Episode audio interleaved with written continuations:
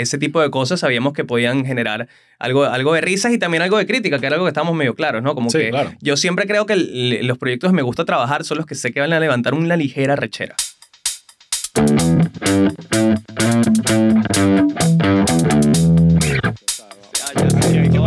Vamos a cortar aquí, vamos a hacer una claqueta, vamos a hacer una claqueta. De aquí en adelante. Estamos, estamos grabando, muchachos. Bienvenido. Mil gracias, vos. Bien, bien, tiempo Todo sin bien. verte. Gracias Tiempo por la sin invitación. verte. Coño, obviamente. ¿Qué pasa? Nada más tú y yo tenemos vainas que nos conectan más allá de la comedia. Sí, totalmente. Sí. Totalmente. Pero antes de entrar en esa parte que tengo unas ganas de hablar de Vicente Corostola. Wow. eh, Buena Eh, referencia. eh, sí, esta es una referencia que entienden algunos, pero, pero definitivamente una referencia. ¿Qué estás haciendo ahorita? ¿Qué- cuál, cuál es? ¿Estás aquí de gira en Miami? Estoy- Cuéntame. Vamos a arrancar por el final. Estoy de gira por Estados Unidos haciendo shows de stand-up y grabando. ¿Cuándo sale esto? No lo sé. No ¿Y tienes ni ¿Qué es idea. esto? vos? ¿Qué es esto? Esto es un podcast, pero después hablaremos de eso. Vamos a ¿Y qué es entrar. esta voz? Es Dios hablando. Sí. Sí, aquí somos como Howard Stern, le damos micrófonos a todo el mundo. todo el Está mundo. bien. Eh, pero eso, ¿qué está, qué, qué- en qué anda? Estoy, estoy de gira por Estados Unidos, Ujú. eh, haciendo, haciendo shows de stand-up y estoy grabando lo que va a ser la última temporada de Entre Grados, mi web show de, de entrevistas alcoholizadas. Eh, última temporada. Sí, última temporada. ¿Por qué? Estamos cerrando el proyecto ya. Ya, Ya, no hay dándole- más celebridades que emborrachar. ya se nos acabó la gente por rascar. No, a ver, citando un sabio filósofo eh, del fútbol, Pep Guardiola, eh, me vacié. Ok. Me vacié. Claro. Yo sé que tú eres madridista, yo también, pero igual es una buena sí, sí, no, referencia. el tipo, tipo Sí, sabe no. su vaina. Sentimos que el, el proyecto llegó a un punto en que cumplió un ciclo muy chévere y hay que darle un descanso un ratico, aunque sea, ¿no? Y yo también me cansé un rato de alcoholizarme, quiero hacer otras cosas. El tema del, del, del- de la Del forma hígado. en que lo produce, no, la forma en que se produce el programa también me hace difícil poder llevar otras cosas en, en la vida, entonces ya, vamos a, vamos a ponerle un parado al menos un rato. Está bien, me parece fino. Vamos Sí, a hablar de eso eh, más adelante. Pero mira, antes de ya entrar en detalle y en diversión, eh, esto es chiste interno. Este es mi podcast de comedia, o, sea, o para hablar de comedia, no de comedias, pero para hablar de comedia. Y esto lo estamos haciendo gracias a Astro Studios, que es este lugar increíble. ¿Qué te parece? Está súper lacra, está- súper lacra. O sea, ha habido otras entrevistas donde reaccionan como mejor, ¿sabes? Como que, Ah, ok, quieres que le ponga. Es que ya lo, lo, ya lo había conocido, pues cuando entré al principio, pero vamos a poderlo, vamos a cortar aquí y volvemos. Exacto. Increíble, brother. Está brutal. Qué está lugar brutal. tan arrecho. No. Pero bueno, estamos ¿Qué aquí en nivel Miami. de presupuesto? Wow. Eh, es un presupuesto impresionante. Eh, estamos aquí en Miami, así que los que quieran grabar, sea audio o, o podcast o OnlyFans, lo que sea, este lugar es el adecuado. Así que ya saben, ahí wow, pueden ver los créditos. Chicas que hagan webcamming. Este Exacto. es el lugar. Sea, Cambiamos esta mesa por una camita, una cosa. Este es el Cualquier lugar. cosa que necesite una cámara y un micrófono, o una cámara nada más. a O una no cámara. No, el un micrófono de ambiente, capaz, Sí. para que agarre gemidos. Entonces, está, aquí estamos en nuestros estudios. Está fino, está fino. Eh, pero bueno, eh, la idea, obviamente, como te decía al principio, eh, hay una, una relación adicional en nuestra vida que, que quería hablar demasiado porque yo tengo un Pasado. cariño impresionante por la Fundación Nuevas Bandas. Obviamente, Sí. tú y yo somos de esa escuela, digamos, si eso se puede llamar escuela. Eh, pero, pero me gustaría que me eches un cuento de cómo caíste tú en la Fundación Nuevas Bandas y, y, y yo te echaré también el mío porque siempre es una vaina toda loca de Félix que de alguna forma logra tapear en estos talentos. Sí, no, y te, y, te, y te conecta con, con, con lo que es la fundación y como esa filosofía de agarrar este género que es el rock, que no tiene tanta importancia en, en- en Venezuela y tratar de buscar gente nueva. eh, es muy cool. Yo llego como fan. De chamito iba a los festivales y, y estaba ahí pendiente, entonces conocí a algunas personas, empecé a, a preguntar y una cosa llevó a la otra y empecé sobre todo en, en radio, Ok, eh, haciendo como asistencia a producción del programa que tenía los domingos. ok. Eh, y poco a Fabricado poco entrando, acá. fabricado acá, y poco a poco entrando el festival también a, a recoger cables y hacer lo que me pusieron a hacer. Terminó siendo mi labor principal durante mucho tiempo el tema de los circuitos nuevas bandas. Ok. Son estas eliminatorias para conseguir eh, a las bandas que van a tocar eventualmente en el festival. Entonces yo giraba por el país eh, armando lo- los toques en los que se presentaban todas estas agrupaciones locales y decidíamos quién se iba para el festival. Así que fueron años girando, girando por, por Venezuela, viendo cientos de bandas de, de rock. ¿Cuándo empezaste tú en la fundación? Eso tiene que ser por el 2007 más o menos. Yo Ok. tendría casi tendría 18 años, sí. Exacto. 2008, 2007. Para los que no conocen a la fundación o no han escuchado de eso, es como una especie de Battle of the Bands, esa versión gringa de que competencias de bandas, entonces te- tienen, no sé todavía qué tanto tienen, pero está el festival, está el alma mater, estaba el intercolegial, y dep- era como eh, las ligas, las ligas de música. Félix nunca le decía rock, sino música urbana, o, o música, sí, o, o- o fusión, o sea, trataba de Sí, un que- tiempo que fue música alternativa. música que sí. entrara todo, pues, y era verdad. o sea, yo me acuerdo trabajando en la fundación que había mucho rock.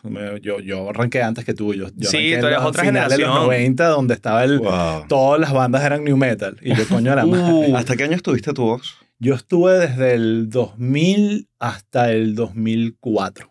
O sea, tú estuviste en el que ganó, que fue Mochuelo, creo que fue. Que Que estuve que ganó Mochuelo. 2004 ganó Skin. Mira, Skin, mira cómo yo tengo también esos estuve en recuerdos esa. ¿Cuál buenos. es quién? No, y 2005 creo que fue Mochuelo. Sí, por ahí. Exacto, 2005 fue Mochuelo, tienes razón. sí, sí. sí Tengo estaba- esos conocimientos Papá. inútiles en la Fue mente. antes de Mochuelo, fue Skin y que los, los Oceánicos, me acuerdo que fue una de, fue una de las primeras bandas que... que- Oceánicos 2001. Por ahí, 2001. exacto. Y Liquid, bueno, y ahí.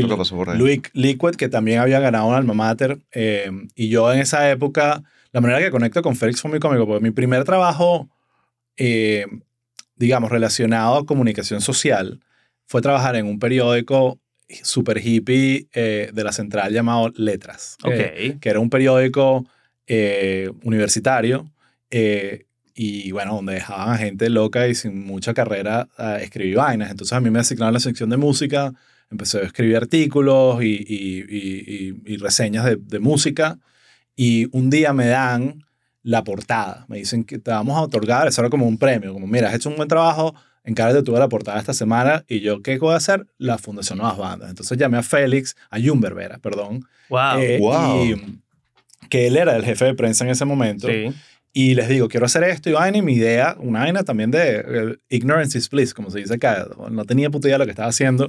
Y le digo um, que lo que quería hacer era como una parodia del Miss Venezuela, pero con todas las bandas ganadoras que se pusieran su, su, su cinta de ganador, que sí, Caramelos de Cianuro, eh, Los Oceánicos, La Puta Eléctrica, todo. Y logré Comedia, reunir... comedia ya, ¿no? Lo- lo- comedia exacto, rock. comedia ya. Poco Comedia. comedia. logré reunir a todas esas bandas en un mismo lugar. O sea, yo ahí ya llamando por teléfono y vaina, incluyendo a Félix, y les tomé una mega foto y esa fue la portada.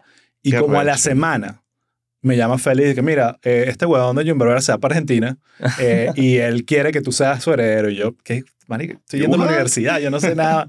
Y así fue que empecé como jefe de prensa sin tener idea Qué pero fue una experiencia brutal que me tiene sentido por- en este podcast porque fue mi primer ejer- o sea, la Fundación Nuevas Bandas me dio los primeros proyectos donde yo empecé a, a experimentar con comedia, no con música, con comedia. Entonces, Fíjate. un proyecto en Puma TV, que era el programa de Nuevas Bandas en Puma TV, eh, y me lo dieron. Tú llévalo, tú prodúcelo, tu vaina. Y yo hice mi vaina y me la fumé. ¿Sabes? Era una vaina que recuerdo con orgullo.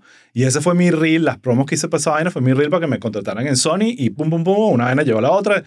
Y cuando yo me fui de nuevas bandas para irme a Sony, Félix se arrechó. O sea, yo me acuerdo Claro. que eso fue. No, él se arrecha con todos cuando nos vamos en nueva Sí. banda, pero nos quiere al ratico. Nos pues. quiera ratico. Sí, sí, y sí, bueno, sí. sigo una relación increíble con Y él. lo que pero- más me gustó de tu cuento es que Félix es como una especie de Osmel Sousa del rock nacional. Es lo que rescato sí, de la huevón, historia. En totalmente. tu analogía, Félix es el Osmel Sousa del Tal rock cual. nacional. Me encantó. Y me, y parece muy apropiado. De hecho, Sí, sí, te sí. diría que sí. Por ahí debe estar esa portada en algún lugar, alguien la tendrá. No, y te copio la idea. Yo, de, de hecho, de lo que aprendí en nuevas bandas, eh, me sirvió para la comedia, pero a nivel de producción. Porque cuando yo empiezo a hacer stand-up, Venezuela está como en un, en un momento medio golpeado, no se están haciendo shows fuera de Caracas. En Caracas eran muy escasos también. Eran muy pocos los que giraban fuera de Venezuela, eh, de, de nuestra generación, diría.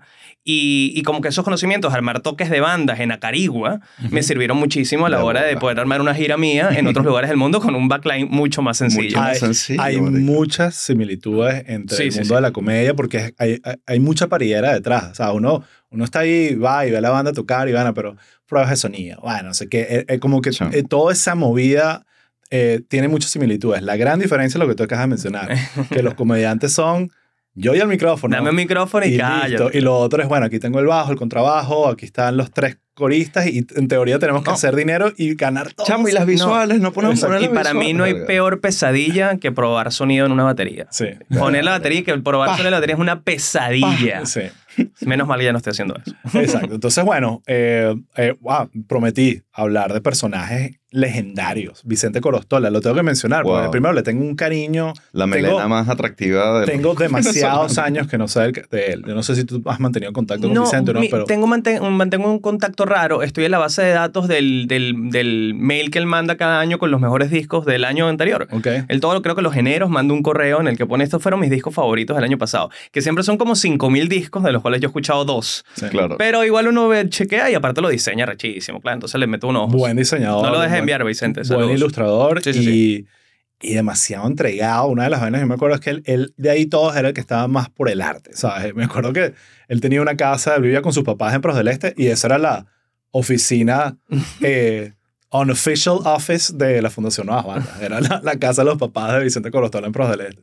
Así que, nada, buen- buena gente. Ramón Castro, obviamente. Claro. O sea, un, un grupete interesante. Y bueno, me acuerdo, un detalle así para conectarlo con vinilo, que yo me voy a Sony, empiezo a trabajar en Sony, me olvido de la Fundación de las Bandas porque simplemente no tenía tiempo. No, porque había que comer. Hay un punto Había que hay que que comer.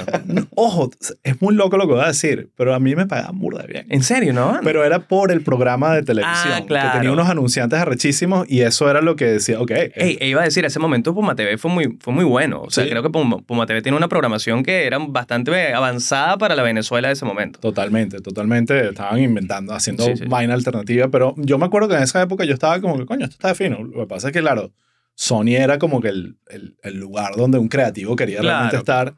Pero yo me acuerdo que le escribí, un, un, eh, iba a haber un festival, ya yo no estaba involucrado en la fundación de- en el día a día, y le digo, Félix, igual quiero ayudar, dame cualquier rol en el festival de, creo que fue 2006, asumo yo. Eh, y ese fue el festival donde ganó Vinyl Lovers, Sí, que fue en. La concha en acústica. la concha concha acústica de. Bellomonte. Información rara que tengo en la mente. Me Claro, un dato de marico. rock nacional y te lo voy a sacar de la nada. Kauto. ¿Se acuerdan de Koji Kauto? Sí, claro. A mí me voló el coco, ¿sabes? Sí, vale. Nunca había visto algo así. Eh, good times, good times. Good Times, vinilo, Y- el otro baterista también, ¿no? No estaba Manga en ese, en ese line-up, el de nuevas bandas. Mangan también estaba, Sí, sí, sí claro, estaba. sí. Todo en ese line-up estábamos el... el No, mentira, era el otro, El otro bajista. bajista, Era el otro sí. bajista, el otro bajista. que tenía el, el set escrito en la espalda. Ajá, ajá. Que, que disruptivo, bro. Wow, qué loco. No, cuento nuevos bandísticos favorito más bien fue cuando Todos Santos se presentó, cada uno usando una franela con el nombre de un integrante de Caramelos. ¿Recuerdan esa, Sí, ese claro. festival? Sí. Que eso fue en 2000, coño, no me acuerdo. Pero era eso, como que uno tenía una camisa que decía Cier, otro tenía una camisa que decía El Enano, otro tenía una camisa que decía Luigi y otro tenía una camisa que decía El Baterista. Palo. Qué crack. Qué genial. Palo. Qué O sea, yo tengo un buen cuento con Todos Santos. Eh, Yo vi a Todos Santos en el intercolegial de rock. Damn. Dando pena. Ernesto tenía que ser una computadora, así un CPU completo que se trajo, que probablemente se trajo de la casa. Y era eso con, y el otro con una citara, no sé qué coño era. Mierda. Horrible. Pero yo, yo vi la vaina y dije, aquí hay algo, aquí hay algo. Y me acuerdo que lo fui y lo busqué, le dije, chamo, están haciendo algo bueno, no van a ganar, pero sigan y vaina. Y, y siempre que veo a, a- a- a- ahorita se me olvidó el nombre, de, está Ernesto y el otro chamo, Alberto. eh, Alberto, eh, siempre me lo recuerdo y que, marico, tú fuiste el primer carajo que creyó en nosotros. Y que, bueno, sí, estaba equivocado, pero eh, en ese momento después se convirtió en una vaina brutal, se sumó no, Fran al que es una banda de culto también Claro, para, para el, rock venezolano. Y tuvo un, un breve momento así de épico, pero, pero me acuerdo que fue como que, coño, me sentí bien de que, coño, sí, tú, los vi, los vi crecer. Eh, vamos a hablar de comedia. Vamos a salirnos de la shift, música. No, hablemos ahora de bandas de Acarigua. Mi favorita es la abuela disco. La de usted. Estoy seguro que sabes, porque sabes una diferencia. Yo Acabo no, de ser una banda de Acarigua, no estoy mintiendo. yo no soy mucho de rock nacional. Yo estaba ahí por el rock. O sea, me, gust- Mm, me ¿Te gusta seguía- la música en Me general? gustaba la música y me acuerdo que le decía a Feliz que mira estos discos que- y le pasaban y Feliz que mira, tienes que eh, ponerte al día con las vainas latinoamericanas. Estoy ladillado de tus bandas escocesas o vainas locas que estás escuchando.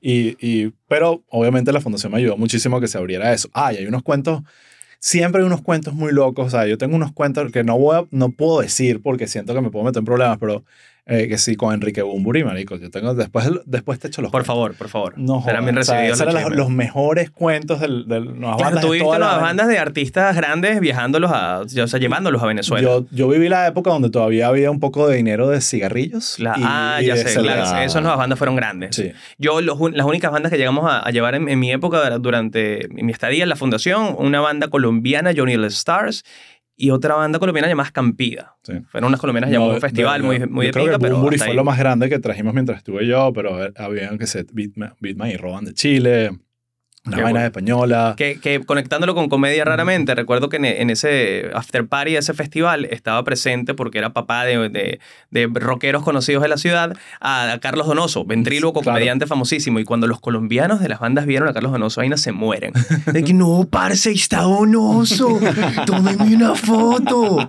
Perdiéndola, Qué perdiéndola. El Qué mundo es muy pequeño. Sí, sí, sí. Ajá, pero ¿en qué momento tú decides y que, verga, eh, estoy en el mundo de la cultura, la música, la radio, haciendo fabricado acá? Me imagino que también hiciste rocaneña, ¿no? Te Sí, claro, Rocaneña. estuve años en Roqueneña. ¿Y en qué momento dijiste, coño, sabes qué? Yo tengo como ganas de empezar a hacer reír a la gente y, y dedicarme el pedo a la comedia. O sea, es, es- probablemente no es un proceso, no es un switch, no fue un día que decidí. No, no, no, para nada. Fue un proceso largo y aparte que ya existía, yo, yo como que me dividía mucho entre querer hacerlo y tener ciertos proyectos relacionados a en, en internet previo a eso y que me, me, me permitían como liberar un poquitico esa carga, ¿no? Pero tenemos Patria fue uno, que trabajamos en conjunto y algunas otras cositas previas y posteriores que salieron que me permitían descargar esa, esa necesidad. Pero me veía como más centrado en eso, nuevas bandas, la radio era muy importante para mí, la música. Fue un proceso como largo de, de simplemente una pasión mató a la otra. Me empezó Sí. a matar un poco la, más la comedia que, que, que la música y me, me sentí más útil y más productivo y más creativo dentro de la comedia. Tú te veías probablemente más como un, un locutor, un animador, alguien que utilizaba el- la comunicación oral para hablarle a, a una audiencia, o sea, en público. eh, Sí. Yo me acuerdo, tengo recuerdos tuyos animando los eventos, ¿sabes? Sí, yo tengo un recuerdo súper cringe contigo. ¿Quieres escucharlo? Sí, por Esto es favor. algo que yo he recordado en, a, a futuro y digo, coño, qué pena con Osvaldo, pana, yo sí soy ridículo. ¿Qué Me acuerdo cuando yo, yo creo, bueno, ni siquiera había quedado, había hecho el casting para hacer Pero Tenemos Patria y tenía como un buen, estaba sonando, estaba sonando ahí. Tú me llamas para una reunión como para conversar del proyecto y yo llego a esa reunión en tu oficina, en Plop, y yo te, no sé si recuerdas que yo hacía una especie de web show similar con Claro. otra página, con equilibrio.net, se llamaba. El Beta. Tengo, al Sí, beta, claro. beta, el beta, era como una especie de eso, de, de web show, de comedia, algo de sátira política también, muy general y muy malo, por cierto. Y yo recuerdo llegar a esa oficina y decirte, ah, mira, aquí tengo el episodio que no ha salido para que lo veas y veas como lo que yo tengo para saber lo que ahora hacer. Y tú lo pones, ves 30 segundos y que no, bueno, dale.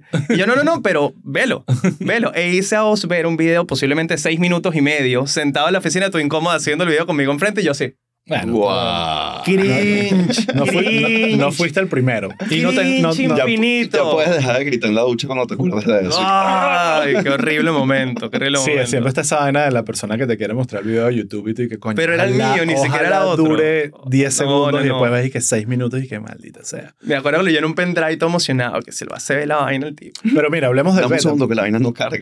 Qué horrible. Hablemos del beta porque hubo algo ahí. Yo me acuerdo cuando, cuando empezamos con la idea en, en Plop de... e- Era muy básico, al final es como esa vaina muy gringa de una vaina más la otra es una cosa nueva. Entonces era como, vamos a hacer la sopa, pero de política. O sea, la sopa como de soup, Claro. que hace Led o el, el gringo, pero en vez de hablar de, no sé, de, de Kardashian o qué sé yo, vamos a hablar de Maduro. ¿Ok? Entonces em, conseguimos el funding para la vaina, empezamos con el pedo del casting, me acuerdo que ahorita me acordaste, ¿verdad? Que empezamos a hacer un casting y cuando yo veo el beta, porque a a veces unas uno ve algo y que no te va a gustar, Claro. pero tú dices, aquí hay algo. O sea, Claro. aquí hay como una intención de hacer algo bueno y sinceramente, y ojo, súper fan, no fan, pero admirador de, de lo que, de Engels y Equilibrio y las vainas que Sí, estaban haciendo, claro. pero no era eso lo que ellos sabían hacer mejor. Sí, sí, y yo decidí totalmente. que, ver, si algo así lo agarra Plop, lo lleva a otro nivel, porque nosotros somos expertos en estas huevonadas, ¿sabes? Esto es lo que sabemos hacer Mm. nosotros.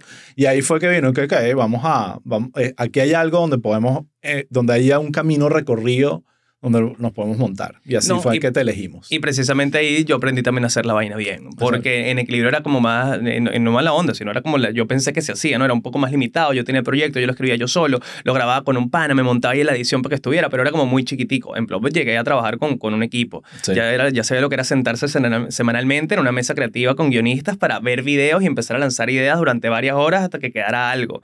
Había un apoyo de postproducción también, gráfico, había diseños, había momentos en que necesitábamos una animación así, se podíamos hablar con, con la persona que lo necesita. O sea, aprendí a trabajar la vaina como era. Está bien, sí, eso. eh, Tú tienes recuerdo, porque yo no, de quiénes estaban en ese equipo de guionistas. Bueno, claro, puedo, puedo mencionar varios. Eh, jefes de guion, eh, como tal, fueron en un comienzo Nanutria, Víctor Javier Medina, y lo terminó haciendo Estefanía León. Fue la Ok. última jefa de guion del proyecto. Pero escribió mucha gente ahí. Andreina Borges, recuerdo, que Claro. fue la que pegó los, los palos, palos, palos de la primera temporada de Patria, los escribió Andreina.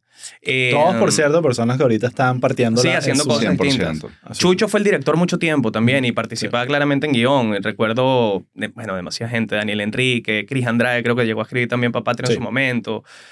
La mayoría de los comediantes que vean por ahí haciendo cosas estuvieron para que metidos vean, por ahí. para que vean Sí, sí, cómo se hacen las vainas.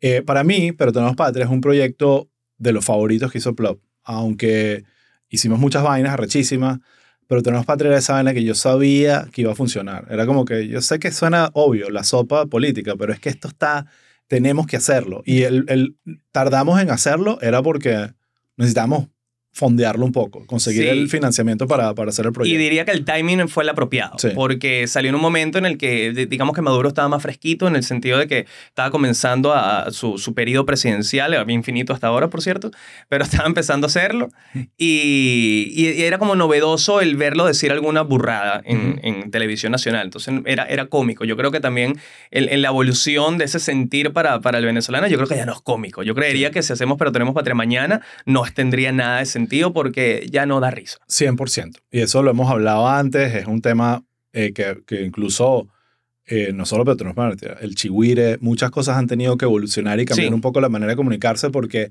en algún momento hablar de política y poke fun al, al dictador, Chávez, Maduro, lo que sea, era lo más exitoso que había. O sea, muchos Sí. comediantes incluso decidieron hacer humor político para crear una audiencia y después eh, mutar a otra cosa, porque era lo que funcionaba. Por eso el Chigüire le fue tan bien, Isla le fue tan bien.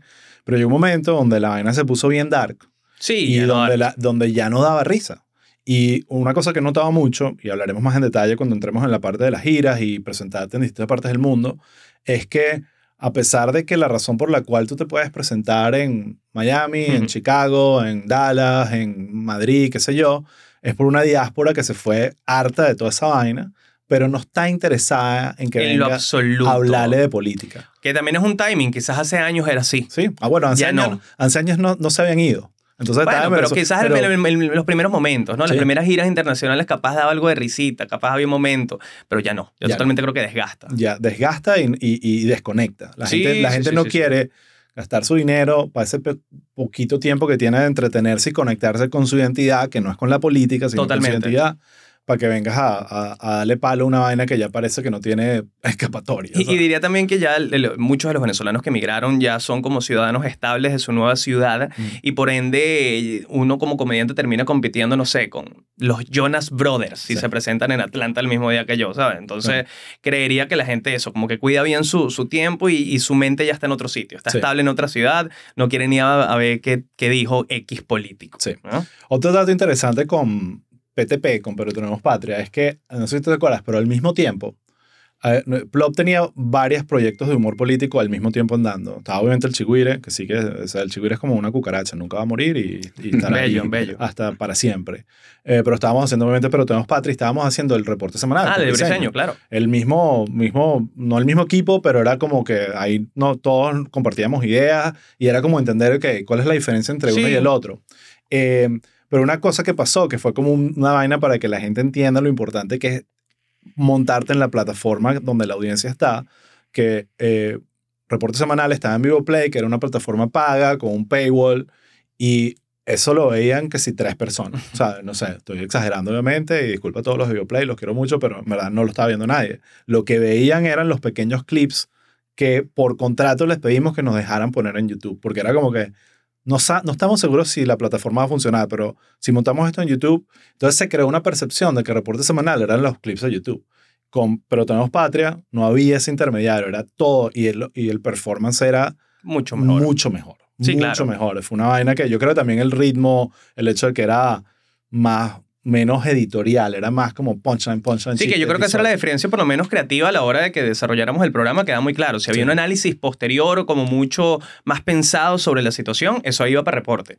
Eh, pe- pero tenemos Petra era como mucho más directo. Esta mira esta burrada, mira cómo nos burlamos de esto, seguimos Y adelante con otro. un nombre maravilloso gracias al gran Elías Agua, que le debemos el nombre, pero tenemos patria. Palo. que es un nombre que estaba así como que, verga, está perfecto, no hay nada que crear. Elías Aguas. no programa que, que, que potenció inclusive eh, la, la personalidad mediática limitada por un tiempo de gente como el, el opositor radical, Eh, ¿lo claro, recuerdas? sí, sí, sí. Mierda, Claro. sí. Bueno, no, gran eh, pana. Él, él se convirtió, ese fue una de esas, uno de esos Sí, experimentos brother. donde dijimos, coño, no sé La si esto- cagamos un poquito. la cagamos un poquito, le empoderamos a este señor que tiene unas ideas muy locas. No, sí, y, y creo que ahí pasó un tema raro que empezó como a creerse un poco el personaje sí, sí. y llegó un punto que a mí me llegaba en Twitch y que, hey, ¿tú sabes esto? Y veía que sí, al, al tipo hablando en, una, en un evento público, en una plaza, como el opositor Mierda. radical. Tipo, hola, ¿qué tal? Yo soy el opositor radical y he venido a decir que, hey, hey, hey, Pero es que, es que la vaina, que creo que era María Cristina, la productora, que nos dice eh, como que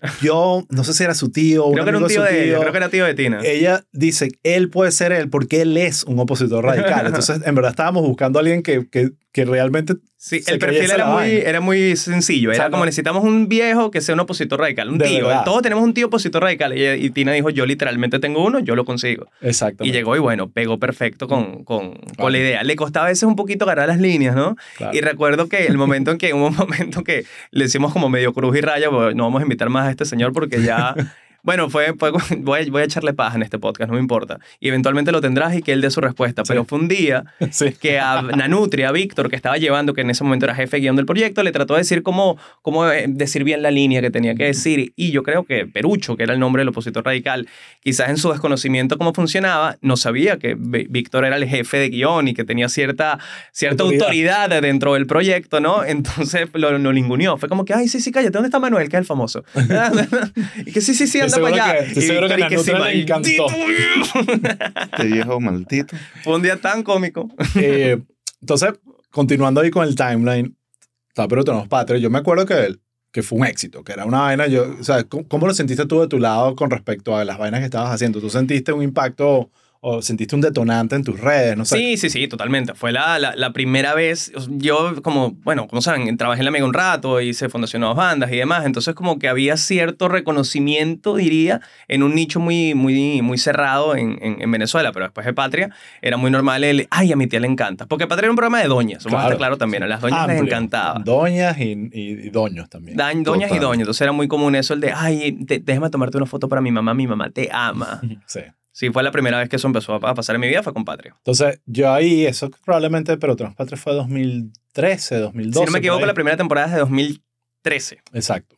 Yo emigro para este bello país llamado Estados Unidos en el 2014. Y pero tenemos patria continuada. Yo me acuerdo que Sí. algunas cosas eh, las trabajé desde acá. Eh, y me acuerdo, bueno, obviamente cuando uno emigra, pierdes el contacto, empiezas a hacer otros proyectos. Yo empecé a hacer proyectos de humor político en Estados Unidos. eh, pero obviamente sabía que estaba en buenas manos eso y que estaban dando. Y una vaina lleva a la otra y de repente veo que haces este proyecto que me pareció fascinante, que es el de, el de Viviendo al Mínimo, que fue como más un, una nota de, ok, voy a usar humor, pero también voy a hablar del tema de, lo, de la miseria que está viviendo el país y voy a hacer un contenido entretenido, pero también, coño, con cierto vibe periodístico, que es muy en la nota de las vainas que por lo menos a mí me gustan. Y siento Claro. que ese proyecto también tuvo un... Cuéntame de ese Sí, proyecto. le fue muy bien. Ese proyecto idealmente lo, lo, lo idea eh, Daniel García, hoy día conocido como Diamantero o Nancy, para el resort, junto a Roberto López, eh, que eran los que llevaban la compañía en ese momento, esa productora de contenido en, en, en Venezuela. Y mm, estaban en ese momento muy de moda esta- estos videos de hice tal cosa con un dólar en yo no sé dónde parte del mundo, eh, tanto en artículos escritos como en videos de, de internet. Y ellos tenían la idea de tratar de adaptarlo a, a, a Venezuela y de tratar de hacer algo similar, ¿no? Yo creería que, que parte de lo que puedo aportar ahí fue, fue tratar de hacerlo como mucho más terrenal y tratar de darle como mi flow. Tampoco queríamos que fuese una, una, una vaina dramática. Creo que todos coincidíamos con la idea de que podíamos mostrar esa realidad desde una perspectiva cómica, si se podía, ¿no? Y creería que eso fue lo que funcionó del proyecto, que presentamos un, un, un problema económico súper difícil de entender, súper súper difícil de expresar y, y aparte fuerte de presenciar en otros proyectos, ¿no? Tipo documentales más fuertes o cosas periodísticas, digamos, con donde se vea gente pasando hambre o ese tipo de cosas. Entonces creo que nosotros lo que lo logramos es, es presentar esa narrativa de una manera mucho más digerible. Eso Sí, diría que fue el eh, éxito del proyecto. Es como ponerle el dulce a la medicina. Como, Sí, sí, ok, sí. tú tienes que. Esto se trata de, del tema de, de, de la peladera de bola de la gente. eh, pero vamos a ponerle. Ni siquiera yo siento que era necesariamente humor, pero vamos a, a dar una narrativa que, coño, sea digerible, entretenida y que sirva para que, coño, yo No, pueda pero- ver el contenido. Pero sí planteamos cosas que sabíamos que iban a causar eh, humor o que, o Exacto. que tenían esa comicidad. Por ejemplo, algo que, que nosotros no, digamos, no teníamos un guion escrito, pero sí teníamos situaciones que queríamos cumplir a lo largo de la semana. También era como muy libre el asunto. Yo tenía que seguir trabajando, tenía que ir- seguir yendo a la radio. Eh, durante esa semana me mudé, fue a la, a la oficina, a la productora, que era un apartamento en Las Mercedes, y ahí como que nos quedamos y, y tratamos de grabar y cocinar y todo el asunto.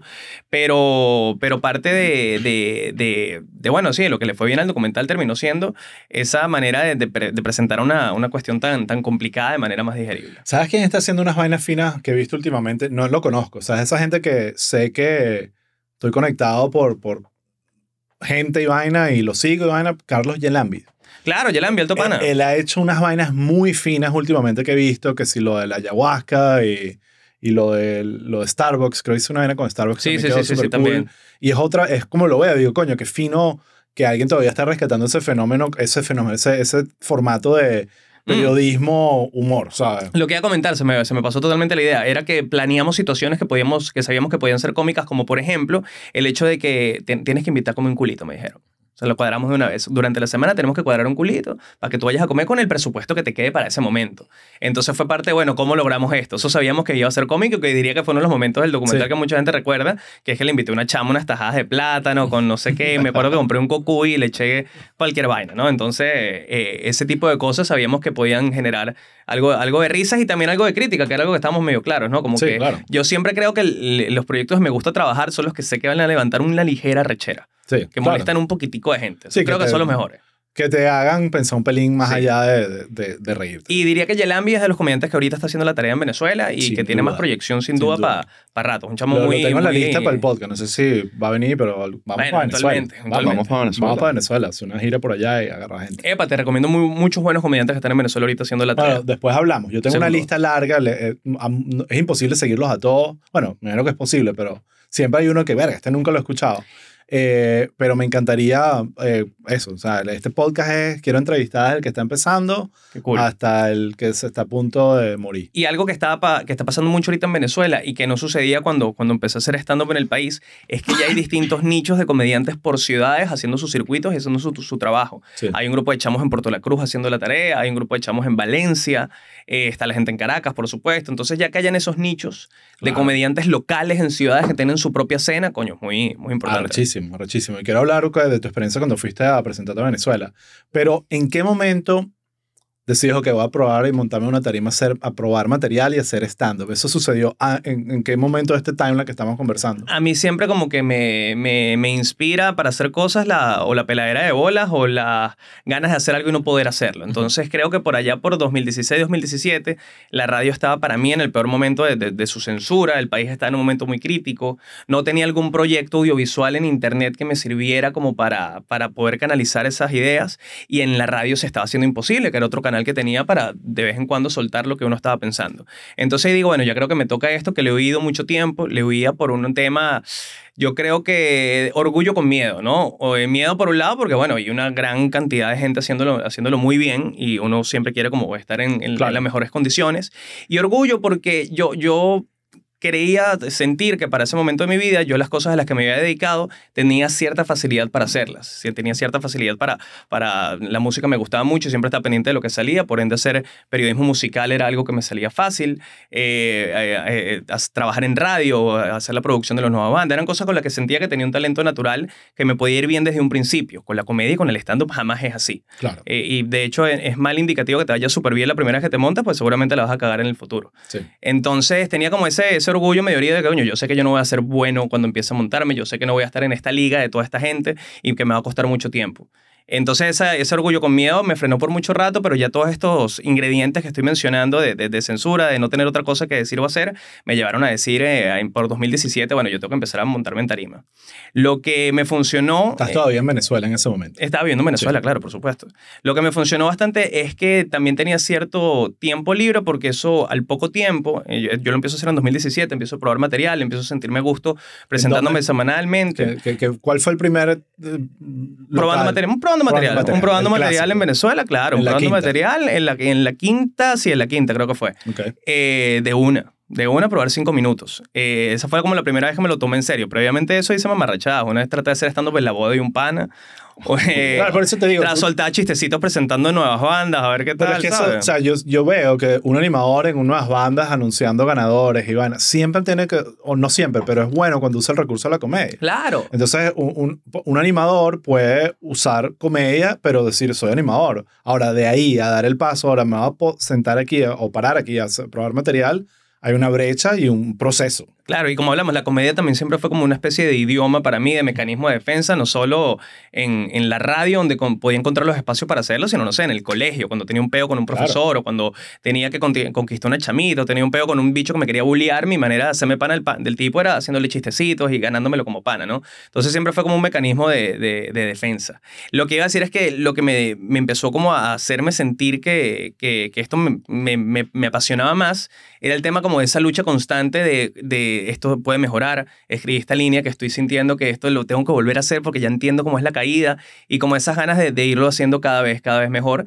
y lo empecé a hacer por muchos lados de Venezuela. Ya para el 2018 se suma otro ingrediente importante en esa ecuación, que es que me sacan de la radio en Venezuela. Eh, Conatel saca mi programa de radio para el momento, entonces ahí sí me quedé sin absolutamente nada y empecé a girar como loco. Me, empecé a presentar en cualquier taguara de cualquier parte del país que me lo permitiera, empezando a lanzar chistes, lanzando ideas y, y tratando de, de- de, bueno, de, de reinventarme un poquitico en ese formato.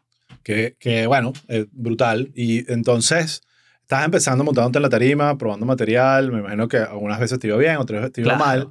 Eh, y importantísimo, empiezas a girar, que es el tema de que no siempre es el mismo lugar, no siempre es la misma Total. audiencia. No, no, no, para nada. Yo me acuerdo que incluso te lanzaste una gira que era como que a propósito lugares que nadie ha ido. Era Sí, algo- sí, sí. como un concepto donde que, que- cuéntame el lugar más raro que fuiste que Eso fue en 2020, prepandemia, arrancando, enero y febrero. Hice una gira que se llamó Pa' acá no viene ni el diablo, que era una gira de las ciudades más insólitas que pudiese en Venezuela. Entonces, esa gira me presenté, por ejemplo, en Puerto Píritu, me presenté en San Carlos, en Guanare, me presenté en um, Anaco, en El Tigre, en Cabimas. Ahora, cuéntame, Eh, ¿la vaina era que la gente iba a verte y que qué de pinga que alguien fi- finalmente vino o era que si tú parabas mientras pasaban las bolas de paja? Pues, No, no, no, para ese momento, enero 2020, yo, por ejemplo, había salido entre grados. Entre grados tenía casi un año. Entonces había gente Ya. que conocía un poco más de mi trabajo, más allá de lo previo. Entonces ya así eran tickets que se vendían y gente que me quería ir a ver y eso lo hacía agradable. Tampoco es que me fui a cualquier bar a, a, a loquear, pero eso no lo hice previamente. Ujú. En, do- en 2019, 2018, que ya yo giraba por cualquier taguara, ya me enfrenté a, esa,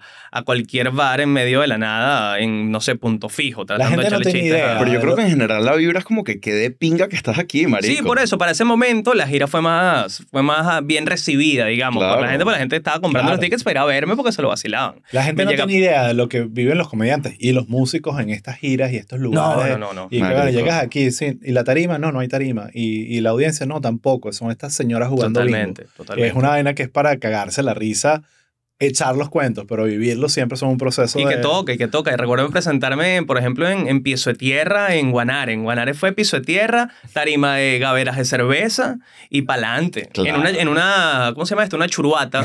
Literalmente una churuata. En una churuata la gente sentada en sus sillitas manaplá y yo en unas gaveritas con mi micrófono dándole. Brutal. Es un buen, es un pinga. buen Epa, epa, y te diré algo, buen show. Claro, Lo recuerdo con cariño, epa, que me fue bien. Todo Claro. cool, todo cool. O sea, cantidad de comediantes que uno escucha que dice que aman es- es- esos shows que son pequeños, manejables, un crowd donde les puede ver la cara a todo el mundo, en vez de... Ah, a mí me encanta el bar. Sí. A mí me encanta el bar. Me siento muy cómodo en bar. Me siento muy cómodo en ambientes cerraditos. Eh, el- bueno, también te lleva la, la- la experiencia de hacer venues más grandes, hacer teatros y también tiene su, su vibra y es muy sabroso. Pero a mí me encanta un teatrico cerradito, 100 personas, un bar. Es una vibra perfecta a mí para hacer stand Bueno, ahora hablemos de eh, otro de esos proyectos que veo yo, percibo como detonantes en tu vida, que es Entregrado. Échame, échame el cuento de ¿Cómo sucede ese proyecto? Si- Bueno. si, te llaman, tú llamaste, ¿cómo fue? No, un poco igual, eh, este, por, por lo del tema de la carencia y la, la improductividad de no estar haciendo algo, ¿no? Ya había salido de la radio, tenía mucho rato haciendo stand-up, había girado por Venezuela 17 veces y no encontraba un, un formato en internet todavía cómodo que me gustase. Yo tenía la idea en mente de hacer algo llamado conversaciones borrachas, hacer algo mucho más relajado. Mi idea era hacer una conversa, un podcast con un tra- unos traguitos de ron, ¿no? Ok. Era cero agresivo, cero, cero bueno, el mala, rush. mala decisión elegir el rom y decir cero agresivo. Sí. Bueno, Pero pero, el tema era, vamos a tomarnos dos rones, Sí, tres sí, sí. rones mientras hablamos hora y media y Sí, sí. ese es el podcast, ¿no? Una conversación con unos traguitos. Eso es lo que yo quería hacer. Lo quería llamar, de hecho, conversaciones borrachas. Ahora, cuando yo empiezo a rebotar la idea con la gente del Patio Content Studio, que son los que me apoyaron desde un inicio con el proyecto y son mis socios hasta hoy día con esto. Ah, que eh, por cierto, eh, ellos dos, eh, John, ¿cómo es que se llama? John y Juan. John y Juan, lo- o sea, unos chamos, yo trabajé con ellos, hice proyectos para, Ah, con bueno, ellos Imagínate. eh, cuando estábamos en Plop. Ellos fuimos un, ellos, o sea, fue uno de los primeros que confiaron en Plop para darle proyectos, ¿sabes? Cuando no estábamos haciendo un coño en la parte de publicidad. Y, y fue cuando vi que estaban haciendo eso con ellos, dije, coño, qué fino. Porque Sí, vale. tú ves que ellos, los chamos que han apostado al país, que le han echado demasiada bola y que, y que tú vas ve- ve- ves los frutos de, de Y que son los dos una maquinita de ideas. Siempre Sí. tienen un proyecto nuevo que yo les digo, pero ya paren, ¿no? Sí, Como sí. cuántos podcasts y proyectos van a tener al mismo tiempo. No, pero, pero ellos precisamente, Juan, recuerdo, fue el que me, me empujó más a, porque ¿por qué no hacemos esto como más, más elaborado? Él tenía la referencia de Hot Ones, por ejemplo, el programa de las alitas picantes. Me decía, Claro. fíjate esto, ¿por qué no le metemos algo que se vaya más hacia acá? Vamos a hacerlo más web show, más, más apresurado, más periquero. Y bueno, poco a poco le fuimos dando formita a, término. a, a Entregrados. Sí, poco a poco le fuimos dando forma a, a ese monstruo que terminó siendo... Entonces lo produciste con, con el patio Sí. y, y, y el concepto de que fuesen celebridades locales eh, estaba desde el principio. Ese era el plan original. El plan original era ver qué pasaba. No había como una ruta muy clara. Aparte, Venezuela está en un momento horrible. Claro. Eh, estábamos todos lanzando flechas a dónde. De hecho, fíjate que el programa empieza con mis panas. El primer episodio es con Gabo Ruiz. Sí. El segundo fue con Verónica. El tercero con Sampins. Es decir, yo estaba era buscando mis panas de Caracas. Siéntate conmigo, apóyame en esto y vamos a ver dónde va. Eh, pero poco a poco, desde un principio sabíamos que la cuestión estaba buena. Sabíamos que había algo que estaba funcionando. ¿Quién iba a pensar que emborrachar a celebridades en, cámara iba a ser un éxito, no? Sí, ¿no? Qué locura, ¿no? Qué ¿Quién lo vio locura. venir? No, pero todo explota o empieza a explotar cuando Verónica Gómez se consigue a Luis Fernando Borjas de Guaco en una reunión en algún lugar del mundo y tenía como la resaca fresca de entre, ah, no estoy enratonada porque tal se lo comenta y el tipo dice, papi, ve, pero ¿cómo es eso? Invítame. Entonces ella dice, mira, a este pana como que le gusta la idea, invítelo. Llevamos a Luis Fernando Borjas, nos pegamos una pea épica y ese fue como el primer episodio que empezó a abrir como, empezó a abrir un poquitico el panorama y, y- no, el, el- el- sí, sí, la gente, el universo empezó a abrirse un poquitico, ¿no? Empezamos que, ah, bueno, pero esto no tiene que ser mis panas comediantes, sino también puede ir el cantante de Guaco.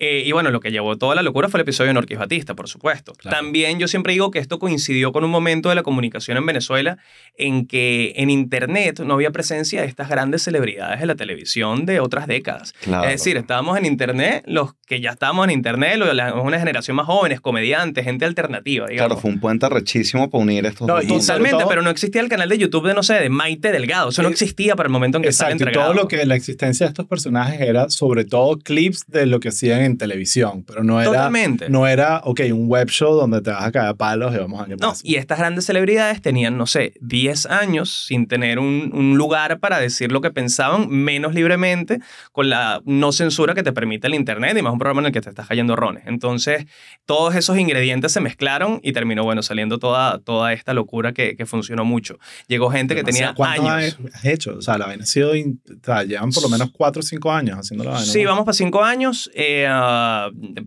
llegamos casi a 200. Estamos pensando a ver si se cerraba la cuestión con, con 200 episodios y cerrarlo hasta ahí, pero los No, números bueno. están difíciles, entonces está complicado. Creo que van a ser un poco menos de 200 come mierdas que me he echado a lo largo de este. Eh, algún cuento en particular, porque yo, yo siempre digo, coño, tienes que, o sea, no está la trampa aquí, no puede ser que el hígado, el hígado de Manuel Ángel aguante tanto esta, la pela del alcoholismo. Me la lanzo, me la lanzo. Yo, yo como, como, bueno, sabrás, tengo otros vicios. El alcohol nunca ha sido uno de ellos principalmente. Yo siempre salí, me tomo dos, tres rones y para adelante, pero Sí. nunca ha sido el, el pana que propone, vamos a partirnos la cara, brother. Nunca ha sido yo. Entonces, como bueno, no beber en otros momentos de mi vida me ha funcionado, ¿no? Y más allá de eso, el- una pea es algo muy, muy particular y muy específico, ¿no? De cómo dormiste, de cómo comiste, de qué tan descansado estás. Entonces, hay veces en que, bueno, que me destrozo y otras veces en que la aguanto hasta el final. Sí. Entonces, ha sido como muy... ¿Alguna anécdota o algo que algún episodio, alguna vaina loca que haya pasado que te digas esto tiene que saberlo la audiencia de chiste interno? Wow, bueno, ah, yo, yo he tomado siempre la, en el programa hemos tomado todos, todo el equipo hemos tomado la decisión de tratar de siempre proteger a los invitados, porque ellos, por más que sea, están Claro. haciendo una especie de, no de sacrificio, quizás es la palabra, confianza pero un voto de confianza, de chamo, me voy a rascar contigo, cuídame un pelo, ¿no? Entonces en edición siempre tratamos de, de cuidar precisamente a Claro. la persona, y precisamente por cuidar a eso, a veces terminan saliendo unos programas que se sienten un poco incómodos porque tratamos de eliminar todo lo incomodidad o todas las locuras que dijo esta persona o toda la manera en que se comportó, entonces siempre terminan saliendo como entrevistas cuadradas. Eh, no sé, hay muchos ejemplos de, de, de eso, de programas que han sido editados. El más famoso puede ser el de John Acosta, comediante venezolano. Ujú. ¿Sí lo ubicas? No. Eh, él tiene un personaje que se llama el Ismaelito, el boleta, el que, Ok. flin- la que flinche, la que frao. Es un. Sí, sí. comediante venezolano muy bueno, estando, es un, es un gran pana. Eh, y bueno, él tiene este personaje que es un malandro, ¿no? Y yo conozco a John, él es muy pana y él no es esta persona, ¿no? Él es un, Sí. un chamo normal que tiene este personaje, pero cuando va a ser el personaje, cuando se va a presentar en tarima, entra en su viaje, se pone la gorrita, se pone el koala, se empieza a boletizar y entra en el personaje y hace un show increíble. Eh, ese día él llegó siendo el personaje de la oficina, con las cámaras apagadas, ¿no? Llegó ya eh, malandrizado. Y yo pensaba esa entrevista hacérsela al, al comediante, no al personaje. Él fue como el personaje. Entonces, las preguntas pues, se, se dieron incómodas. Claro. la- él estaba como muy entusiasmado con la idea de, bueno, me vuelve mierda acá y se terminó volviendo mierda dentro del personaje, dentro de su performance. Entonces, bueno, pregunta yo del coño de tu madre, pum, yo de estar ya contra la pared, Mierda. saliendo. Eh, después llevándolo para el hotel donde se estaba quedando, agarró una GoPro, la tiró por la, por la ventana de la camioneta. Yo parándome la Prados del Este a las 12 de la noche, buscó una GoPro en medio de la autopista. Eh, un carnet del hotel que era como la llave del hotel, se lo ponía así en el cuello a la seguridad del hotel y decía, ¿qué te pasa, mamá, cuando te vas a robar? Le ponía así el, el- la tarjeta en el Eso, cuello. eso, eso tienen que ser los episodios. Nada de esto ha salido, nada de esto ha salido, ¿no? Y ojo, John Gran Pana, pero este es el cuento más clásico entre grados y es una de esas entrevistas en las que yo estoy todo incómodo que sí, bueno, tal pregunta, corte, y él sale respondiendo otra cosa, ¿sabes? Qué vaina tan Porque lo tuvimos que, que mochar mucho. Pero bueno, en fin. Entonces eh, ya están terminando el ciclo de entre grados. Sí. Eh, ¿Cuáles son los últimos episodios? ¿Puedes anunciar? Bueno, esto estoy va a salir haciendo, dentro de un rato. sí, estoy haciendo la temporada Imposibles, eh, que es como tratar de conseguir a la gente que por alguna otra razón no tuve antes, por cuestiones de que no querían prestarse alcoholizados o por cuestiones de que no consumen tanto alcohol. Entonces estamos tratando de desbloquear eso. Hay episodios como, no sé, an- antes de ayer eh, grabé a, Dan- a Daniel Sarcos, por ejemplo. Al bueno. tipo de sábado sensacional, imagínate tú esa, esa vibra. Es brutal. Que estuvo en Entregrados, que para mí es el sábado sensacional de los podcasts y web shows venezolanos. Si me preguntas, ¿no? Entonces, Está yo, para, con lo bueno y con lo malo, ojo, con Sí. lo bueno y con lo malo, con los buenos momentos y con la marginalidad, con las dos cosas.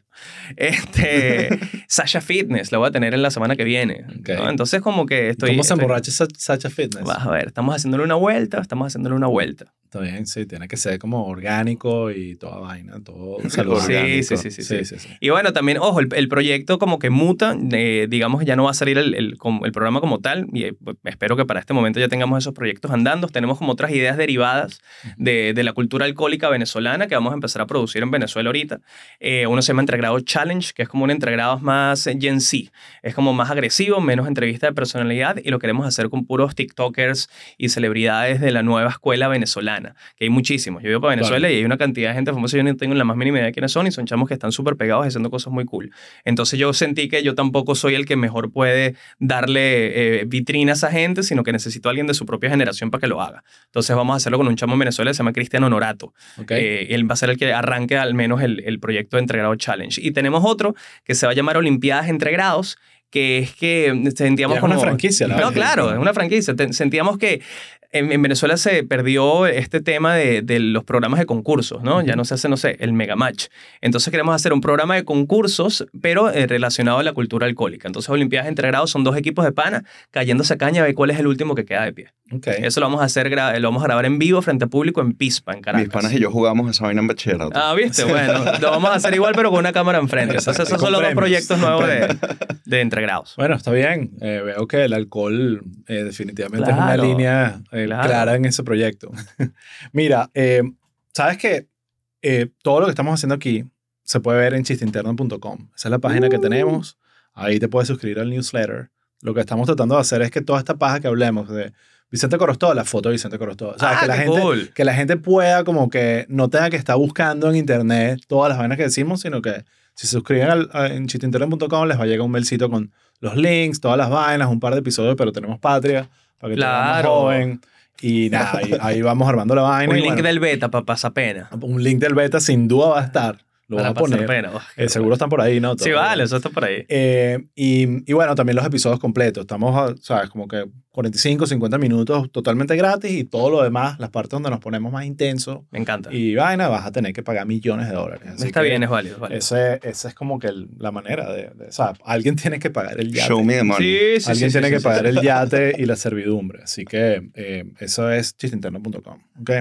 Eh, mira, eh, ya, ya estás haciendo stand-up, ya había arrancado eh, em, em, entre grados, Venezuela estaba vuelta a mierda.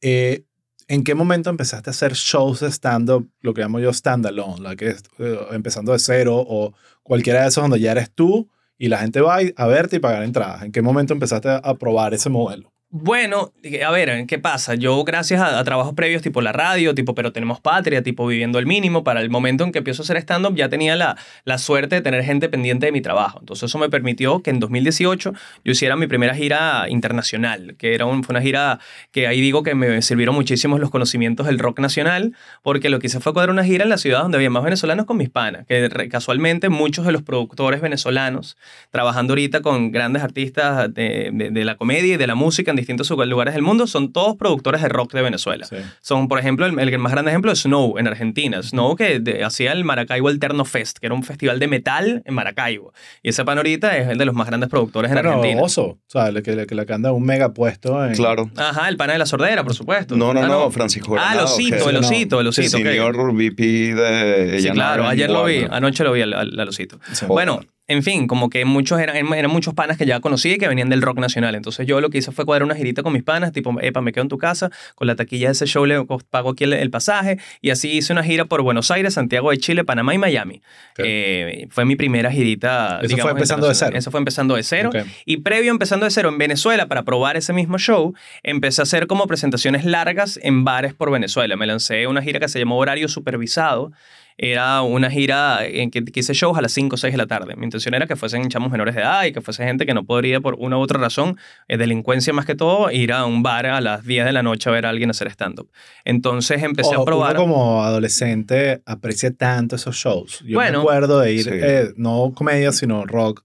Una vez La Puta Electric hizo un show para Vale. adolescentes, o sea, matiné, qué sé yo, podían entrar menores de edad en un, en un bar, pero no, no era, no había alcohol, nada, era para carajitos. Y yo pasé el, el mejor día de mi vida. Qué palo. High on life. Eso, es, eh, no, no- cero drogas, cero alcohol, Bueno, solo esa música. gira horario supervisado, yo estaba tan comprometido con la vaina que yo hice shows en McDonald's de Caracas.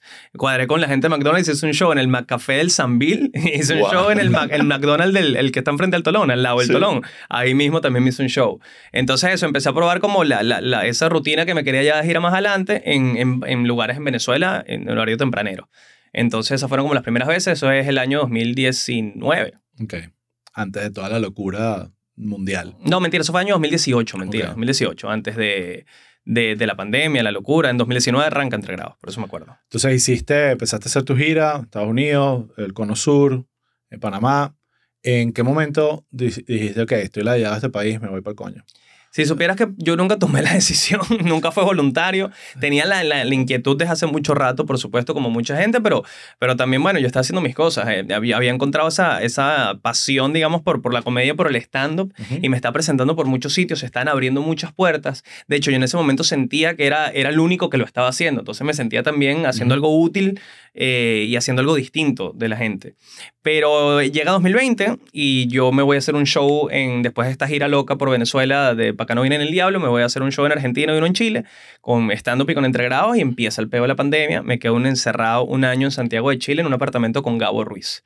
Entonces, wow. Entonces tú, no fue una decisión, tú estabas de, de gira, estabas de Sí, trabajo. estaba de gira. Lo había, lo había pensado mucho. Me gustaba mucho Buenos Aires. Había ido un par de, de veces a Buenos Aires quedándome más días como entendiendo la movida, pero no había tomado la decisión. Y la decisión de Santiago fue porque ahí estabas cuando cerraron todo. Literalmente el día que entré cerraron los aeropuertos. Yo tenía dos shows en Santiago, entré a Santiago y ese día cerraron los aeropuertos. También uno estaba jugando al límite en ese momento. Claro, o sea, sí. estábamos y que no vale, no va a pasar nada, que es, un, No, que es y- el COVID. Y nadie estaba de que. "Mira, yo tengo que volver. O sea, era como que, ¿qué podría pasar? No sé, que no- hubo que- gente de ese crew que, Sí. estaban, que estamos viajando que tomaron la decisión de irse antes y, y ganaron. Sí, Ganaron, todos volvieron a casa con su familia Marico. y yo me quedé un año en Santiago de Chile. un año Entonces, encerrado. sí, pero ya, ya a los meses, ya yo sentía, yo estaba muy claro que me quería quedar ya en algún sitio de la vida, fuese Santiago o no. Entonces ya a los meses yo era, bueno, ya yo viví el despecho, ya extrañé a mi papá y a mi mamá, ya para qué, qué voy a hacer yo de vuelta para Venezuela, ¿no? Ya llegó el momento de, de, de, de sacar a, hacer otras cosas. Aparte que me empezó a, a entrar como el, el gusanito también de, de entender otras referencias del, del mundo, otras maneras de vivir, otros peos,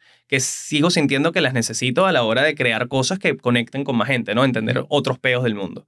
Entonces, ya yo estaba muy claro que no, yo no quería volver a Venezuela para ese año. Em, tuviste un año en Santiago. ¿Qué opinas de. Santiago? Eh, bueno, yo no viví el mejor Bueno, Santiago. Santiago porque, sí, pues. yo, yo estaba encerrado en un apartamento. Diría que tiene una movida comedia muy interesante. Tiene, tengo muy buenos panas de la comedia en Chile. Diría que tiene muy buena comedia. Eh, pero no es tan fácil para los venezolanos, aunque hay muy buenos venezolanos también allá haciendo, Claro. haciendo comedia ahorita. Creo que hay muchos temas sociales, políticos también que hacen que la relación sea complicada. No es fácil migrar para el migrante y para el que lo recibe. No, y que, y que el venezolano y el chileno se queda con el estereotipo del opuesto. Entonces, Sí. para el venezolano todos los chilenos son comunistas y para los chilenos todos los venezolanos son fachos. Exacto. Entonces, en- mientras esas visiones no, no paren de, este- de estereotiparse, creo que va a ser difícil la- la- que la relación fluya. Sí. Pero, pero bueno, tengo muy buenos panas de la comedia. Llegué a hacer comedia en, en Chile presentándome en bares para chilenos sin, sin ninguna referencia de mi trabajo y, y me fue chévere también. Está bien. Y eso fue todo con Gabo. Ahí casi que eh, la, la amistad surgió demasiado. Sí, o sea, Gabo y yo ya éramos muy buenos amigos, Ok. éramos muy buenos panas, después esa vieja terminamos siendo hermanos, ¿no? ¿Sabes que Para lo bueno y para lo malo. Yo no lo conocía a él. Yo me fui de sí, tú Plop. te habías ido. Yo me fui de Plop cuando él entró.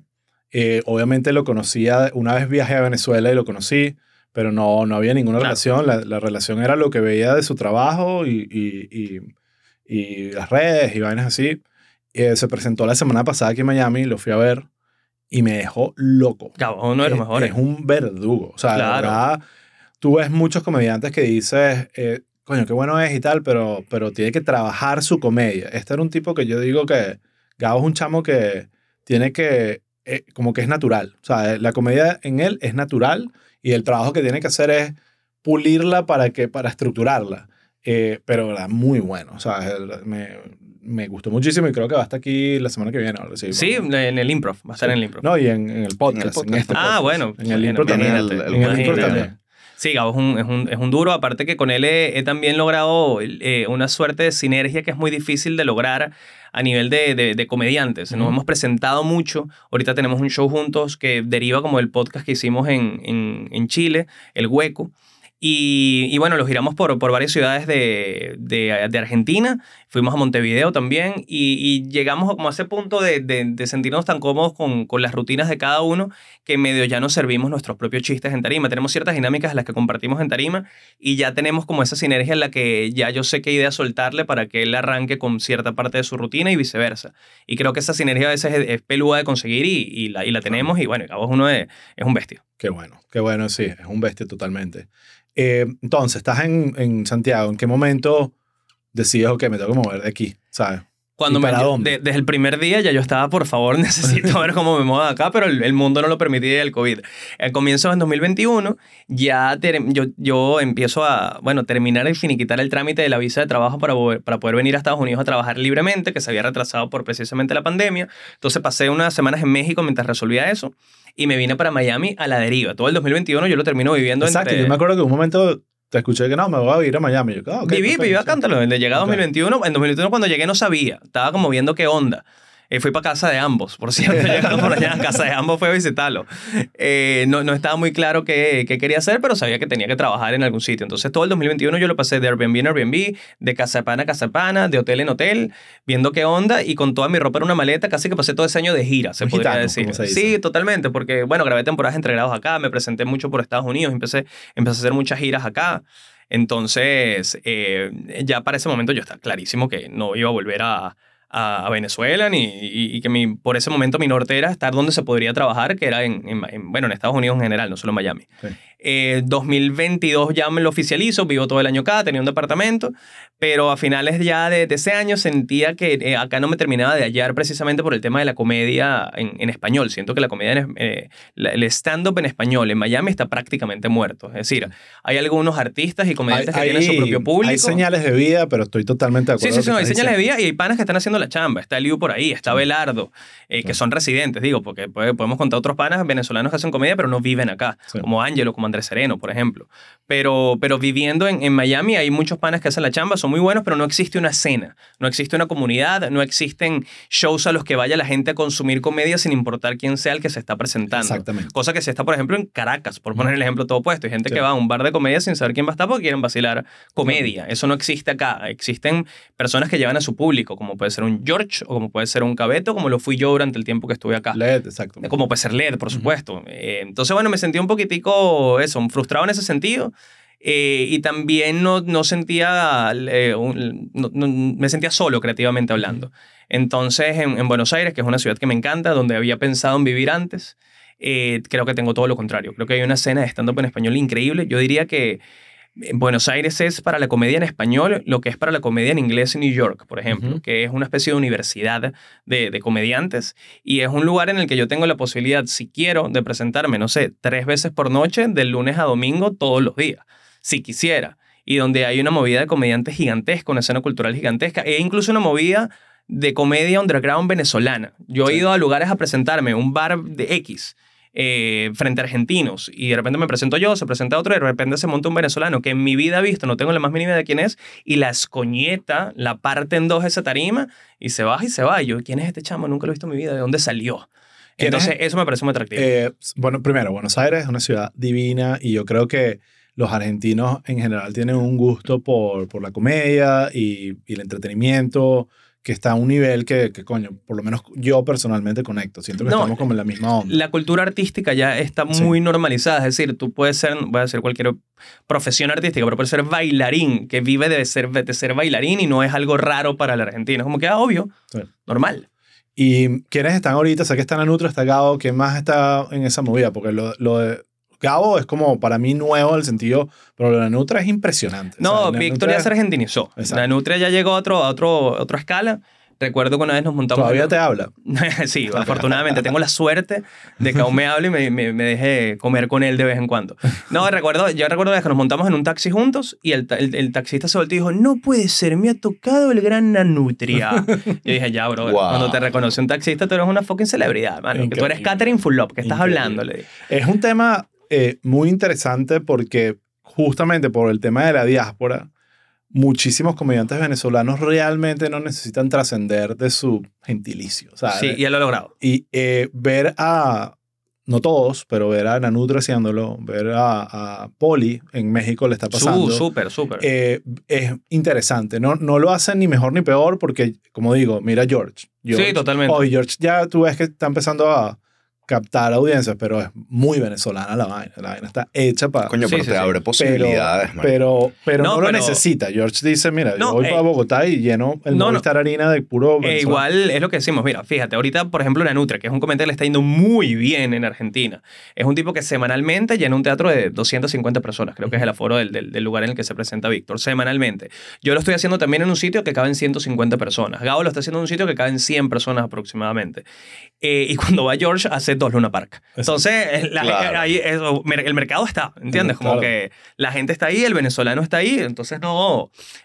También estoy muy, muy en contra de esa visión de menospreciar el, el, el público porque sea únicamente venezolano. Claro, ¿no? todo Totalmente. Pero eh, también es muy válido, es otra parte de, de la moneda, la otra cara de, de un venezolano que logra hacer el, el crossover al público de otra Y nacionalidad. es que no es fácil y, y incluso no, no todo, o sea, hay algo de suerte también y Mm. oportunidades. O sea, yo estoy seguro que, por ejemplo, Poli no fue que yo quiero hacerlo de esta manera, sino empezó a presentarse en unos circuitos, ya la entrevistamos y lo cuenta, donde habían unas chavas mexicanas, conectó con ellas, empezó a hacer cosas con ellas y de repente, pum, el público mexicano. Palo. Entonces, eso, eso tiene un valor, pero la, la diáspora nos ha hecho creer, eh, o, o no es que nos ha hecho creer, pero no, nos ha hecho ver que no hace necesariamente falta para ser mega exitoso eh, como comediante Y venezolano? ojo, y es un trabajo que también tiene tiempo. Es decir. Víctor y Poli son, son comediantes que tienen años en sus respectivas ciudades metiéndole el pecho de Open Mix y a comer en un montón de, de, de mierda seguramente para poder lograr esa, esa inmersión en el mercado que están logrando.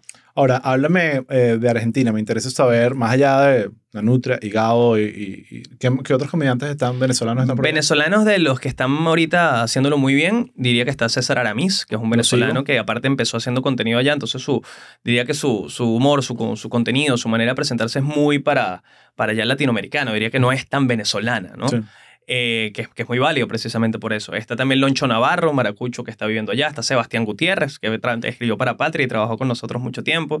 Eh, y ellos tres como, digamos, liderando esa movida underground de la comedia venezolana en Argentina, si se quiere. Pero como te digo, habrán 20, 20, 25, 30 comediantes más que te podría mencionar que están haciendo la chamba.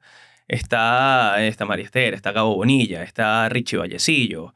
Eh, hay, hay demasiada gente. Y de no venezolanos, ¿qué estás viendo? ¿Qué te está gustando? Bueno, no, pero en Argentina. En Sí, Argentina. En Argentina. Claro. Vamos a empezar por Argentina. Bueno, en Argentina también hay una movida muy, muy, muy, muy aún más amplia, ¿no? De, de comediantes y de hecho me impresiona mucho que para entenderlo y, la- y hacer la comparativa de, de lo que es una escena, hay al menos, te podría mencionar, 20 comediantes que todas las semanas meten mínimo 400 personas en sus respectivos teatros. Eh, y más allá de todos los open mix que hay regados. Entonces eso es lo que crea verdaderamente una escena. Hay un público que de Claro. verdad te lo consume. Tú vas a Paseo La Plaza, por ejemplo, que es este complejo cultural de teatros en la calle Corrientes, y hay volanteo de, de stand-up y te vas a sentar en cualquier bar y te vas a- se van a presentar una cantidad de comediantes que... Que, que ni idea quiénes son. Eso es lo que construye una escena. Bueno, mucha gente ahorita, eh, a mí me gusta mucho un pana que se llama Chris Condomí, que es un argentino que se presenta mucho para los venezolanos. Tiene un circuito en, en un bar de comedia que se llama Acabar, bar venezolano, por cierto, de comedia, para que entendamos como el nivel de presencia que hay. Increíble. Eh, me, me gusta mucho su trabajo y hay también otros, bueno, lo- los que hacen el programa con, con Víctor, claramente. Lo, lo que ha hecho Lucho Mellera en los últimos años es una demencia, que Lucho ya es un comediante grande, pero tuvo como un repunte desde hace año y medio que lo tenía girando por el mundo y soldados por todos lados. Lucho, Lucas, Lauriente, Bueno, me he mucho aquí que, que vienen a Miami Sí. y más de la mitad de la audiencia son venezolanos. Sí, Así que hay como unas, mm, esa comunidad que empieza a compartirse audiencia. Decía, mira, Sí, claro. toda la gente que ama a Nutra ahora ama este carajo, entonces va un montón de venezolanos. Y fíjate que fueron a Venezuela, Sí. Lucas y Lucho, llenaron el anfiteatro de Latillo y fuimos a cenar, eh, tuve la, la- con, entre, con el equipo de Entregrados produjimos el, el show de Connie Ballarini, que es una comediante argentina, también la llamamos para y se presentó en VOD, lo llenó.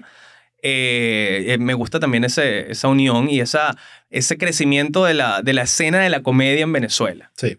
Ahora, algo que has hecho tú, que muchos comediantes venezolanos no han hecho por distintas razones, políticas, eh, de temor, qué sé yo, es volver a Venezuela. O sea, yo, hay muchos comediantes que, te que le están yendo increíble, girando por el mundo, llenando Claro. salas en, que sí, Dubái y Helsinki, qué sé yo, pero tienen ocho años que no van a Venezuela. Muchos porque literalmente el gobierno Claro, no lo no pueden ver porque no pueden, otros por temas de seguridad, o, sea, o, o- o- o papeles o qué sé yo, pero tú sí pudiste volver y llegar y decir, aquí está mi vaina, aquí está mi show, girar otra vez. ¿Cómo es esa experiencia? Me llama la atención de volver a, tu país como migrante. Como- Sí, claro. ¿cómo, cómo, cómo sentiste la vaina? Bueno, la relación con Venezuela termina siendo un tema muy personal, porque las condiciones en las que nos fuimos todos terminan siendo muy distintas. Hay gente que, que la pasó muy mal y que tiene unos traumas muy recientes con el país y entiendo perfectamente su, vamos a llamarlo enemistad con, con, Sí. con Venezuela Lo que ahorita. llamo yo el post-venezolanismo. Hay Claro. gente que ya, ya es, no existe y ya yo estoy en otro lugar. Sí, y, y- y es válido, por Y eso es digo, válido. como que la, la, la crisis, la crisis fue muy fuerte, cada quien emigró en situaciones muy, y contextos muy el distintos. trauma, exacto. En mi caso, como saben, no solo fue muy tardío, sino que aparte tampoco fue tan voluntario. Es decir, a mí por alguna razón terminé mucho tiempo pasándola en, en Venezuela. Entonces, nunca he querido estar tan separado de... Y siempre que tenga la oportunidad, me gusta, me gusta ir y me gusta conectar. Y ahora más bien siento esa misma energía que me pasa cuando termino haciendo un show en, voy a decir cualquier vaina, Valencia, España, que hay un cierto agradecimiento por porque estás ahí en ese lugar y porque conectas con ellos, pasa exactamente lo mismo ahora cuando voy a Lechería, cuando O voy Valencia. a Maracaibo A o a Valencia, exacto, a Valencia, pero Carabobo.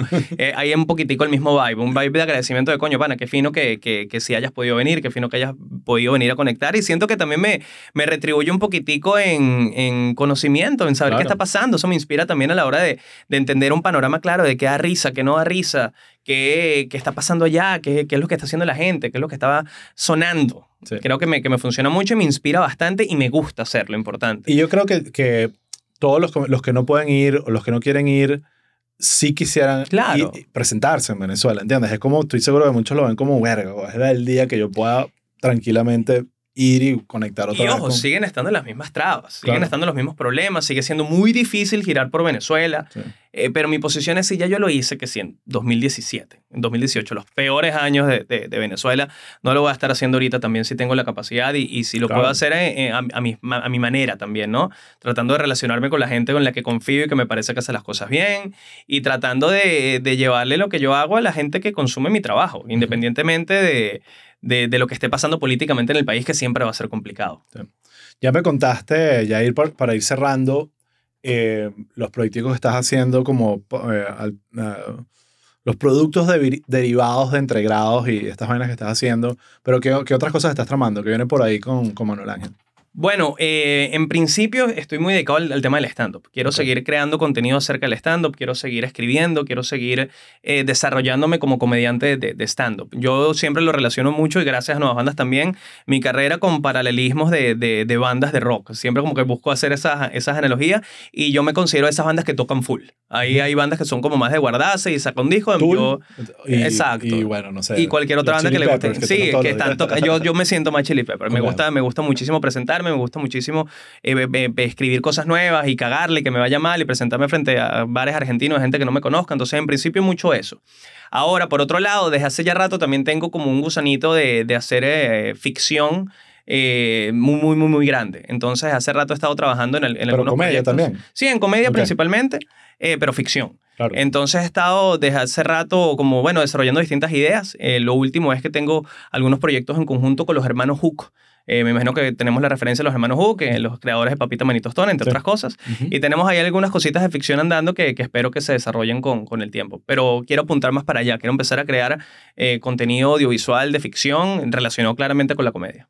¿Qué te gusta de contenido de ficción de comedia? No necesariamente latinoamericano o lo No, que sea. me, me gustan series, por ejemplo. Dame me un ejemplo. encantaría hacer una serie. Bueno, estoy muy pegado porque empecé a ver desde el principio y en orden cronológico It's Always Sunny. Ox- Que yo siempre lo había Claro, pescado, pero, no, pero nunca le he agarrado, lo voy a ver cronológico. Voy a ver la nadie lo había mencionado. Qué cool, weón. It's Always Sunny en No, y Filadelfia. estoy en una demencia porque aparte me parece de las premisas más deliciosas de, de, los, de los sitcom históricamente es hacer, que es como más o menos lo definen, el medio anti-Friends. Sí. Friends es I'll be there for you, voy a estar contigo, somos amigos incondicionales. Esto es todo lo contrario. So, son- somos unos mamagüevos malditos todos y estamos juntos porque más nadie nos soporta. El personaje ¿Cómo podemos Charlie. ser aún Marico. peores? ¿Cómo podemos de ser Charlie. peores? Bueno, es, como, es como un. Succession, que en Succession son todos unos malditos. Si te pones a ver en Succession no hay un personaje bueno. Exacto. Son ¿no? todos unos bien malditos. Esto es igual, pero en comedia y muy extremo.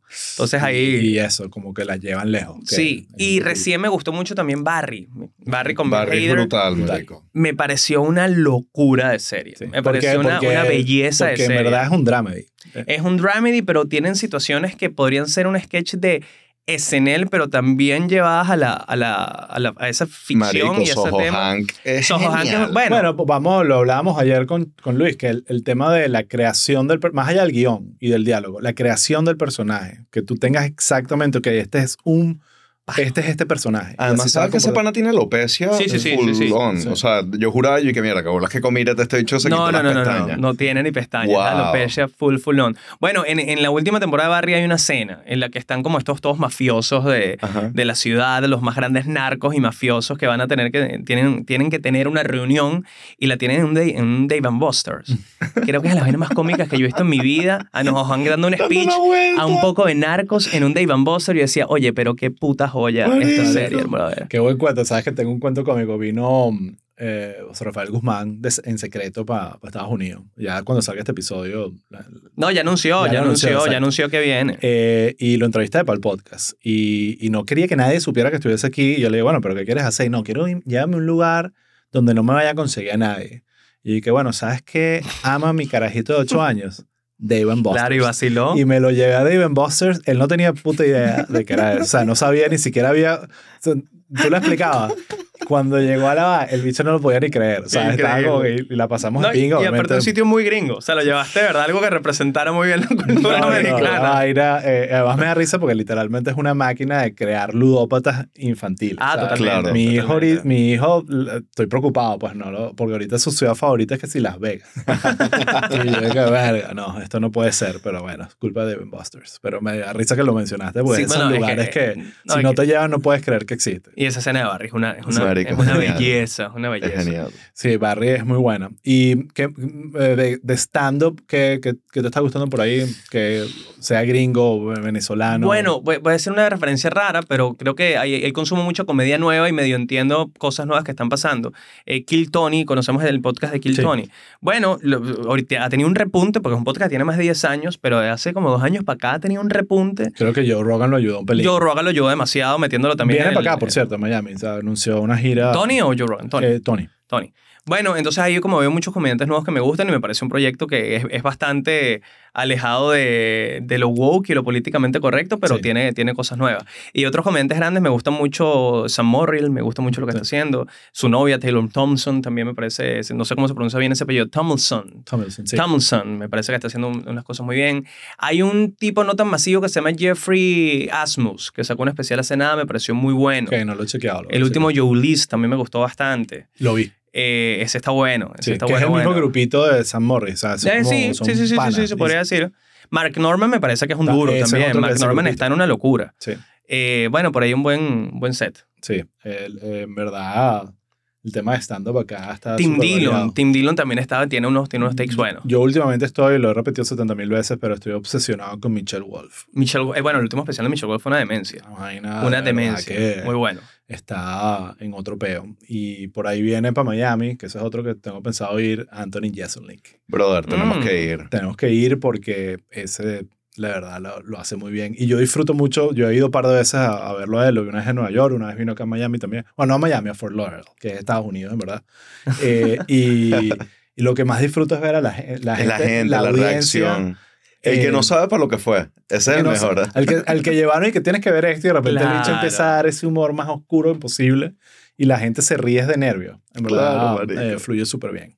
Así que, coño, Manuel, qué fina conversa. Qué bueno, bro. Qué bueno que viniste, invitarme. gracias por venir. eh, A la orden siempre. Capaz nos inventamos algo acá y me llego a hacer una vaina. no, no, vamos, tenemos que inventar vainas. Te iba a sugerir entre gramos. ¿No te gustaría? Oye, supieras que es una idea que ha salido con el tiempo, pero... Con, con José Rafael Guzmán, contarle que no lo hagas aquí en Estados Unidos, te lo todo de pinga, por favor. No me, no me lleves a tener que sacar ese carajo a la cárcel otra, Otra vez, otra vez. Eh, pero nada, te felicito por todo lo que has hecho. Eh, en verdad es increíble como tu carrera y tu trayectoria agarró el rumbo a la comedia y te montaste en ese peo y te está yendo increíble y nada, hoy te lo mereces totalmente y Gracias, te querido. felicito y nada, nos vemos otra vez porque este podcast no es solo... Espero. La, la próxima vez ya no hay que hablar de la historia y cómo lo lograste, sino No, espero volver, huevonadas, claro, prender un porro, algo así. ¿sabes? Uf, palo. Ok. Bueno, hablando de prender porro, vamos a apagar esas cámaras y, ir a, lo que vine. Salud, compadre.